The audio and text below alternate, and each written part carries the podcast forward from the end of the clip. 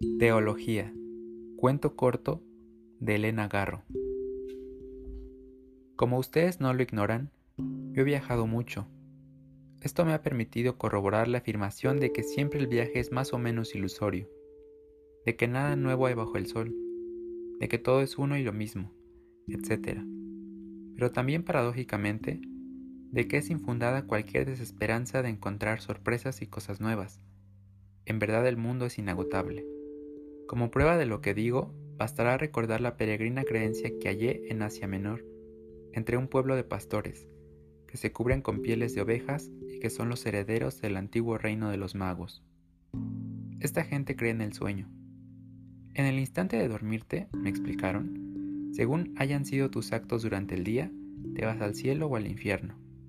Si alguien argumentara, nunca he visto partir a un hombre dormido, de acuerdo con mi experiencia, quedan echados hasta que uno despierta.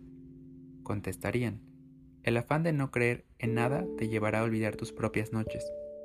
¿Quién no ha conocido sueños agradables y sueños espantosos? Y a confundir el sueño con la muerte. Cada uno es testigo de que hay otra vida para el soñador. Pero para los muertos es diferente el testimonio. Ahí quedan, convirtiéndose en polvo.